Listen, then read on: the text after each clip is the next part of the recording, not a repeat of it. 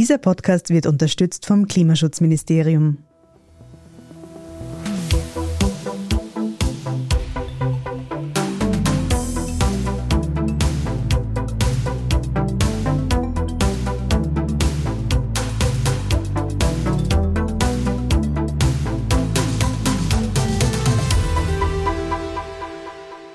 Edition Zukunft Klimafragen, den Standard-Podcast zu Umwelt- und Klimathemen. Ich bin Nora Laufer. Und ich bin Philipp Bramer.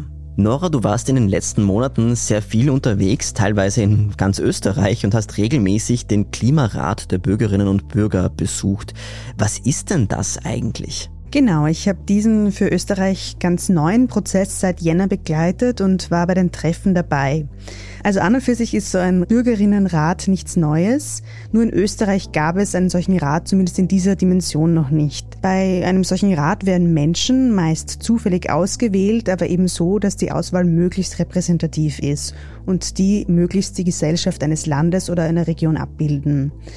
Und diese Gruppe setzt sich dann intensiv mit einem Thema auseinander. In Österreich war es jetzt zum Beispiel die Klimapolitik. Mhm.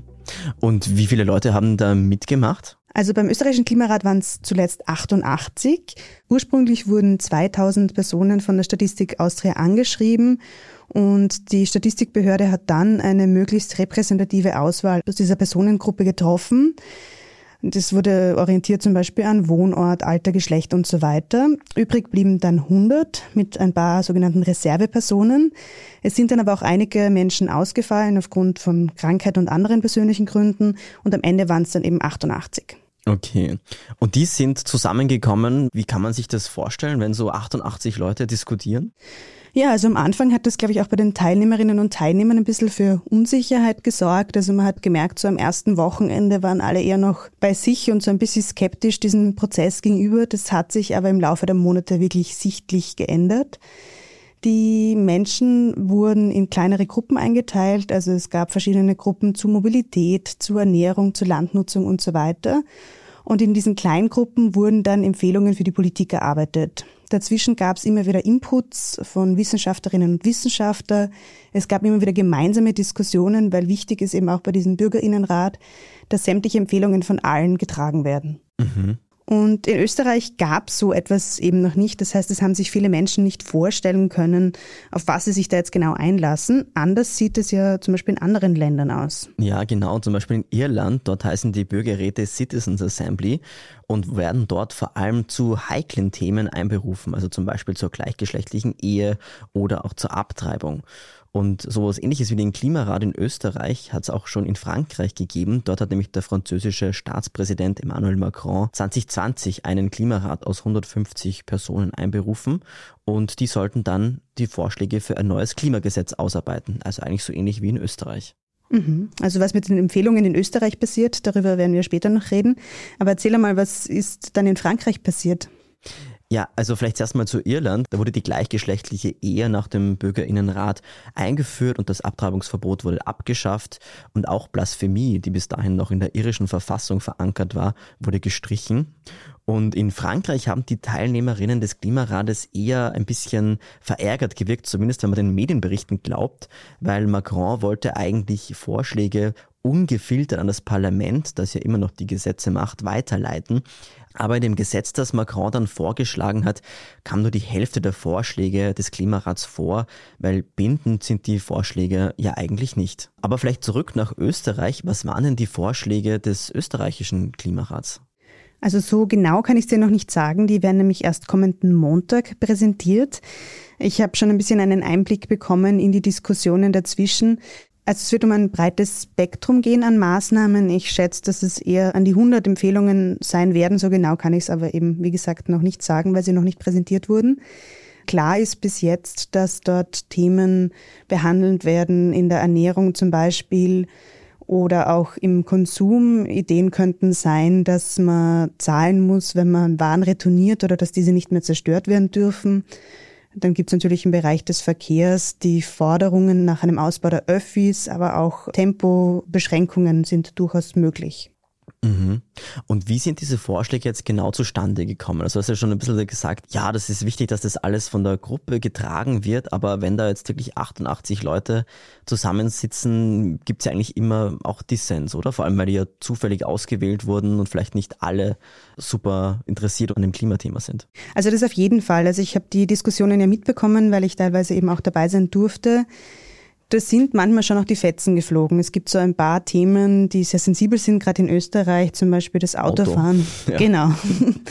Ist so ein bisschen eine heilige Kuh. Schnitzel auch beim Essen. Wobei beim Essen gab es gefühlsmäßig relativ schnell einen Konsens, dass man da auf Bildung setzen muss. Mhm. Also das, da haben ich das Gefühl, dass da die einfache Variante gewählt wurde. Beim Autofahren hingegen gab es durchaus eine Diskrepanz zwischen Stadt- und Landbewohnerinnen und Bewohnern, wo die einen eben gesagt haben, sie haben keinen guten öffentlichen Verkehr, sie sind eben aufs Auto angewiesen. Dann Diskussionen gab es auch beim Wohnraum. Da sind teilweise ein paar Kraftausdrücke geflogen, weil es zum Beispiel darum ging, dass man Zweitwohnsitze unattraktiver macht oder Leerstand höher besteuert, weil natürlich manche gemeint haben, na gut, ich möchte jetzt die Wohnung nicht vermieten, sondern ich möchte dann, dass meine Kinder dort einmal einziehen. Also da wurde durchaus heftig debattiert. Und innerhalb von den Kleingruppen wurden dann eigentlich diese Empfehlungen erarbeitet. Und es gab aber immer wieder einen Austausch. Also haben diese Gruppen immer wieder aufeinander getroffen. Marktplatz hieß es, glaube ich und haben eben gesagt, was gerade so der Status quo ist. Dann haben sich eben andere die Vorschläge der Gruppe angeschaut und man muss sich das dann so vorstellen, dass es ein riesiger Raum, wo überall Flipcharts standen und da wurden eben alle Punkte aufgeschrieben und es konnte jeder Teilnehmer, jede Teilnehmerin grobe Einwände dagegen einbringen. Also ein grober Einwand ist, wenn man wirklich nicht damit leben kann. Es wurden teilweise auch nur kleine Formulierungen geändert. Das war natürlich kein Problem. Aber solange ein grober Einwand bestanden hat, ist diese Empfehlung einfach nicht auf die finale Liste gegangen. Und so haben sie sich dann eigentlich durchgearbeitet. Mhm. Aber waren da wirklich alle gleich informiert zu diesen Themen? Oder weil ich denke mal, so manche Dinge, gerade wenn es um Energie geht oder um Landwirtschaft und so weiter, dann sind das ja Themen, in die man sich auch erst einarbeiten muss, oder? Das auf jeden Fall. Also der Informationsstand war sicher nicht der gleiche. Also von der Studentin über den Bauern bis zum Pensionisten sind da sehr unterschiedliche Menschen drin gesessen, natürlich auch mit einem sehr unterschiedlichen Wissensstand. Und dafür gab es eben diese Vorträge aus der Wissenschaft. Das heißt, an den ersten paar Wochenenden sind eben immer Wissenschaftlerinnen und Wissenschaftler gekommen aus diesem Komitee und haben dort zu den einzelnen Punkten Vorträge gehalten. Und was auch, was ich zumindest sehr nett fand, es gab am Abend immer einen Austausch. Das heißt, wir sind dann am Abend wirklich nach der langen Arbeit untertags sind die Teilnehmerinnen und Teilnehmer zusammengesessen mit den WissenschaftlerInnen und haben dort sehr viele Fragen gestellt und hoffentlich auch Antworten bekommen. Mhm. Also eigentlich relativ zeitaufwendiges Unterfangen, so ein Bürgerinnenrat. Ich war ja selbst einmal bei einem Bürgerrat in Salzburg, der wurde aber nicht vom Staat organisiert oder vom Ministerium, sondern der war so freiwillig von einem Verein. Und die haben auch extrem viele Leute angeschrieben. Also ich glaube, ja, hunderte. Und letztlich waren es dann, glaube ich, 18 oder so, weil einfach die meisten Leute keine Zeit hatten, einfach am Wochenende irgendwo hinzufahren und mit wildfremden Leuten zu diskutieren. Also das ist wahrscheinlich auch gar nicht so einfach, die, die Leute wirklich zu kriegen. Mhm. Ja, es ist auf jeden Fall ein großes Commitment. Die Personen, die da mitmachen, haben sich dazu verpflichtet, dass sie an sechs Wochenenden immer von Samstag früh bis Sonntagnachmittag sich die Zeit nehmen, sich da mit wildfremden Menschen zusammensetzen, den ganzen Tag mit denen verbringen und über das Klima diskutieren. Das ist natürlich nicht jedermanns Sache. Das ist klar. Wahrscheinlich sind dort keine Menschen gewesen, die überhaupt gar kein Interesse an der Klimakrise haben oder diese sogar leugnen. Ich muss schon sagen, dass ich da auf sehr unterschiedliche Menschen getroffen bin. Es gab ja immer wieder die Kritik und die Frage, ist dieser Klimarat wirklich repräsentativ? Zum einen kann man natürlich sagen, bei 100 Personen ist es schwierig, eine komplett repräsentative Auswahl zu treffen.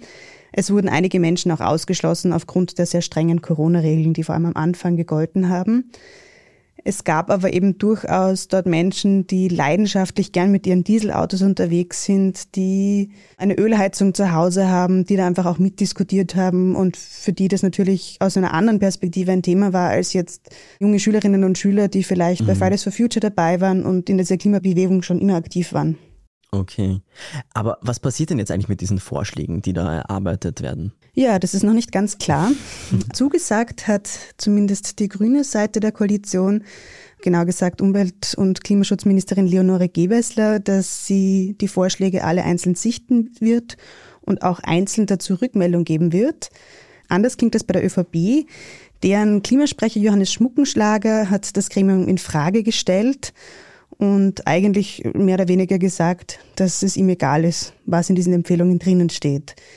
Was ich mich so ein bisschen umgehört unter den Bürgerinnen und Bürgern, die da mitgemacht haben, die hoffen natürlich, dass das ernst genommen wird, dass das nicht wieder in irgendeiner Schublade landet und zumindest ein Anstoß ist zum Umdenken. Wir machen eine kurze Pause und sind gleich zurück. Es wird wieder köder, ich renn wieder viel. Ich trink an das Haus voll, ich mach was ich will. Vergiss hat mein Service. Schaufel die Kohle, ich will wieder rocken, das wird mir so gefallen. Ich bin's der Leichenköder. Wahrscheinlich bin ich dein größter Füller. Raus aus Öl und Gas. Denn wann, wenn nicht jetzt? Sichern Sie sich bis zu 7500 Euro Heiztauschförderung auf kesseltausch.at. Entgeltliche Einschaltung des Klimaschutzministeriums.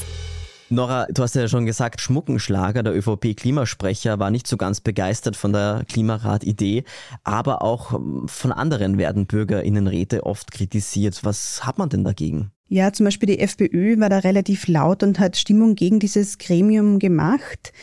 Die FPÖ hat gemeint, dass die beratenden Personen keine demokratische Legitimation hätten, der Klimarat sei eine Verschwendung von Steuergeld und so weiter. Da muss man natürlich sagen, natürlich wurde der Klimarat nicht demokratisch gewählt, aber man muss auch dazu erwähnen, dass die jetzt keine Entscheidungen treffen. Also die Bürgerinnen und Bürger des Klimarats können nicht sagen, wir dürfen jetzt nur noch mit Tempo 120 auf der Autobahn fahren, weil Gesetze werden natürlich immer im Parlament beschlossen. Und auch von medialer Seite hat der Klimarat von Anfang an durchaus eine Breitseite bekommen. Die Kurier-Chefredakteurin Martina Salomon zum Beispiel mutmaßte schon Anfang des Jahres in einem Kommentar, dass durch nichts qualifizierte Bürgerräte die repräsentative Demokratie aushebeln könnten. Und sie ist mit ihrer Meinung sicher nicht alleine. Mhm, aber können die wirklich die Demokratie aushebeln, so wie Salomon das schrieb? Oder wie viel Einfluss haben denn eigentlich die Bürgerräte wirklich auf politische Entscheidungen? Das kann natürlich im Fall von Österreich jetzt niemand sagen. Wenn man sich die österreichische Klimapolitik anschaut und wie langsam dort die Mühlen mahlen, ist die Wahrscheinlichkeit, dass diese Ergebnisse jetzt eine wahnsinnig große Auswirkung haben werden, natürlich eher gering. Ich habe einmal mit dem Politikwissenschaftler David Farrell gesprochen, der ist der Architekt der irischen Bürgerinnenräte und auch er sagt, ganz sicher kann man nicht sagen, ob Abtreibung oder gleichgeschlechtliche Ehe in Irland ohne das Gremium verboten geblieben wären. Er ist aber überzeugt davon, dass es ohne Bürgerrat nie so weit gekommen wäre. Mhm. Und Befürworter von Bürgerräten sagen auch gar nicht, dass sie eine Konkurrenz zum Parlament, dass ja die Gesetze macht sind, sondern dass man diese vielleicht eher wie wissenschaftliche Studien oder Gutachten sehen sollte, welche die Politik ja auch regelmäßig in Auftrag gibt und die hebeln die Demokratie ja auch nicht aus. Obwohl es einen Fall gibt, wo ein Bürgerrat wirklich verfassungswidrig war in Österreich. Ja, wirklich? Was war das? Ja, in Vorarlberg sind Bürgerinnenräte ja schon ziemlich lange verankert. Dort kann man die auch einberufen. Und da gibt es auch die Regelung, dass ein Bürgerinnenrat eine Volksabstimmung erzwingen kann.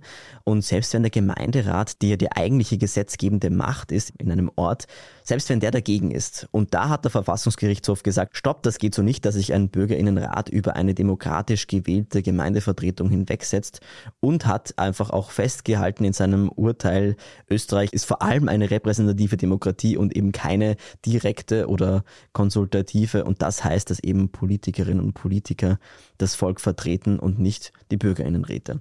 Aber trotzdem sehen die meisten Expertinnen und Experten die Bürgerräte als sinnvolle Ergänzung zum politischen System, weil eben geredet wird und der Diskurs belebt wird und viele Dinge eben erst auf die Agenda kommen und viele Meinungen. Und weil die Räte ja zufällig zusammengewürfelt werden, kommen auch die zu Wort, die sonst weniger sagen. Oder wie war das beim Klimarat? Ja, auch dort muss man sagen, ich weiß eben nicht, was mit diesen Ergebnissen geschehen wird.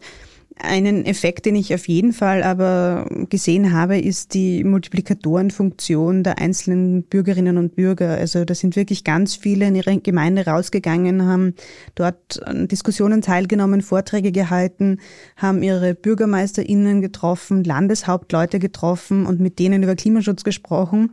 Das heißt, das Thema ist jetzt zumindest auch dort angekommen, wo es vielleicht sonst gar nicht angekommen wäre.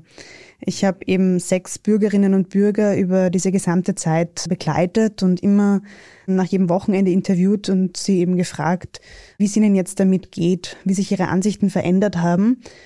Und da haben schon einige gesagt, dass sie jetzt einfach mehr über das nachdenken, dass es ihnen ein bisschen bewusster wird, einfach wie dringlich dieses Thema auch ist. Also, dass sie vorher schon auch wussten, ja, es gibt so etwas wie Klimawandel, aber sich einfach nicht wirklich damit auseinandergesetzt haben, weil viele von ihnen das Gefühl hatten, das ist eh so weit weg.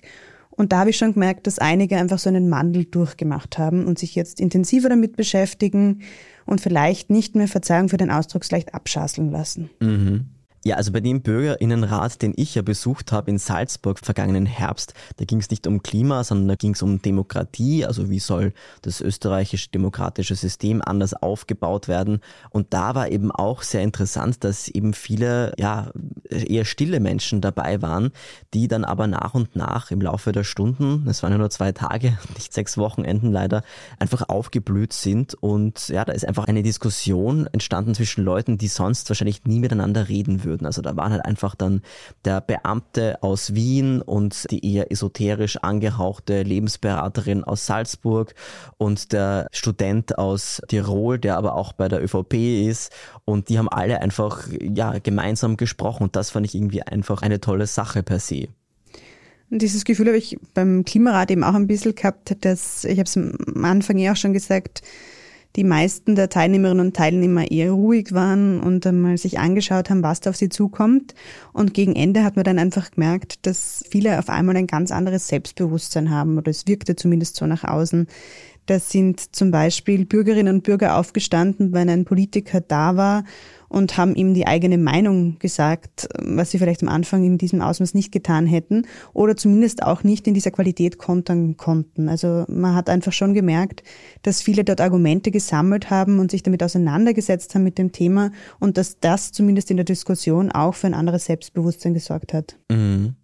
Wie geht es jetzt eigentlich weiter mit den Bürgerinnenräten in Österreich? Also der Klimarat ist ja jetzt vorbei nach ziemlich langer Zeit. In Vorarlberg gibt es, wie gesagt, die Bürgerinnenräte schon länger und zu unterschiedlichen Themen, auch sehr viel Klima übrigens.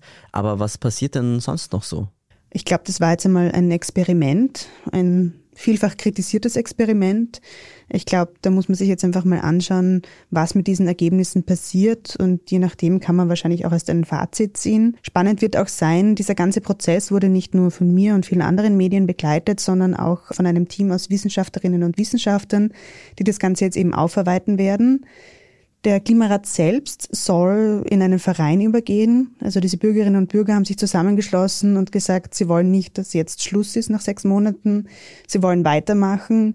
Soweit ich weiß, ist zum Beispiel auch eine gemeinsame Reise zum Europäischen Parlament geplant. Also sie wollen da einfach weiter ein bisschen Lärm machen und aufzeigen, dass dieses Thema wichtig ist. Und wer jetzt Lust bekommen hat, an einem Bürgerinnenrat teilzunehmen, den muss man leider darauf vertrösten, dass man nur zufällig ausgewählt werden kann. Also man kann sich eigentlich für einen Bürgerinnenrat nicht anmelden, sondern da wird man ausgesucht. Und ja, aber je mehr Bürgerinnenräte es gibt, desto höher ist auch die Wahrscheinlichkeit, dass irgendjemand von euch vielleicht mal bei einem Bürgerrat teilnehmen kann. Und das heißt auch, dass nicht jeder RSB-Brief unbedingt böse sein muss, weil das haben ja auch viele erzählt beim Klimarat. Sie haben anfangs eben diesen RSB-Brief bekommen und eigentlich haben sich die meisten gedacht, um Himmels Willen, was habe ich jetzt schon wieder verbrochen, bin ich zu schnell gefahren oder wie auch immer. Ja, beim Bürgerrat Demokratie, also wo ich war, der wurde ja von einem Verein organisiert und da haben viele einfach geglaubt, das ist eine Werbung und haben das weggeschmissen oder irgend so ein Scam. Also Leute, wenn ihr einen Brief bekommt, wo irgendwas von Bürgerinnenrat drinnen steht oder Klimarat oder ähnliches, es muss kein Scam sein, keine Betrug, das gibt's wirklich. Das war's heute von unserer Seite. Danke fürs Dabeisein. Und wenn euch der Podcast gefällt, dann abonniert uns doch auf Spotify oder iTunes und wir freuen uns natürlich auch über eine Bewertung. Wir hören uns wieder in zwei Wochen. Bis dann. Ciao.